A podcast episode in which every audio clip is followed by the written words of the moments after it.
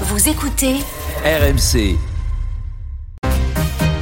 Oui, plus de 32 jours sans aucune pluie en France, c'est un record. Vous l'avez entendu cette semaine, c'était à la une. Tout va donc se jouer au mois de mars pour euh, réapprovisionner nos nappes phréatiques. Cet hiver est sec, bien trop sec.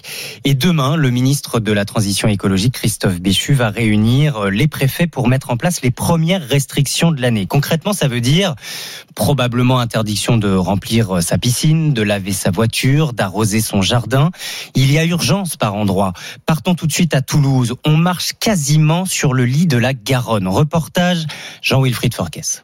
La Garonne comme vous ne l'avez jamais vue. Là, on marche quasiment sur l'eau, surtout on est à un endroit où normalement on devrait avoir de l'eau jusqu'à la taille. Jean-Michel Fabre est le président du syndicat d'aménagement de la Garonne. Quand on regarde les piles du pont, toute la zone marron devrait être dans l'eau et on voit que elle est en dehors de l'eau. Il y a presque un mètre de différence par rapport à ce qu'on devrait avoir à cette époque de l'année.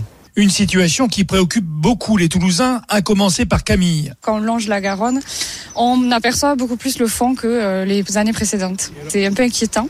Et selon Alphonse, tout cela va avoir des répercussions. Ça veut dire que on, on va vers une année de sécheresse sans doute très, très sévère. Un constat qu'il fait devant ses petits-enfants. On constate que la, la Garonne, effectivement, n'a jamais été aussi basse. Quoi. Donc c'est une inquiétude générale euh, pour nous et surtout pour nos enfants. parce que bah, le manque d'eau, euh, il faut quand même faire euh, très attention. Gabriel, 11 ans, est conscient de la situation. Je pense que nous, pour nous les enfants, c'est très important l'eau. Parce que si on n'a plus d'eau, on ne peut pas vivre. Et sa sœur Anna, 9 ans, est déjà prête à faire des efforts.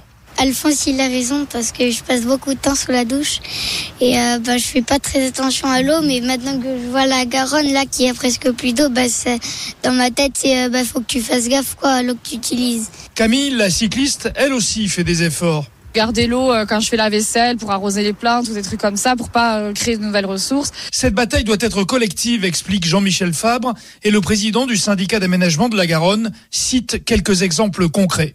EDF lâche moins d'eau depuis les barrages pour garder cette eau pour l'été. Euh, Voie navigable de France est en train de faire en sorte d'économiser l'eau sur le canal. Les agriculteurs font des efforts, donc c'est bien chacun qui doit faire des efforts pour garder l'eau là où elle est stockée et pour faire des économies dès maintenant sans attendre cet été. C'est désormais une réalité la bataille de l'eau a bel et bien commencé. Jean-Wilfried Forquès à Toulouse pour le reportage de la rédaction d'RMC ce matin.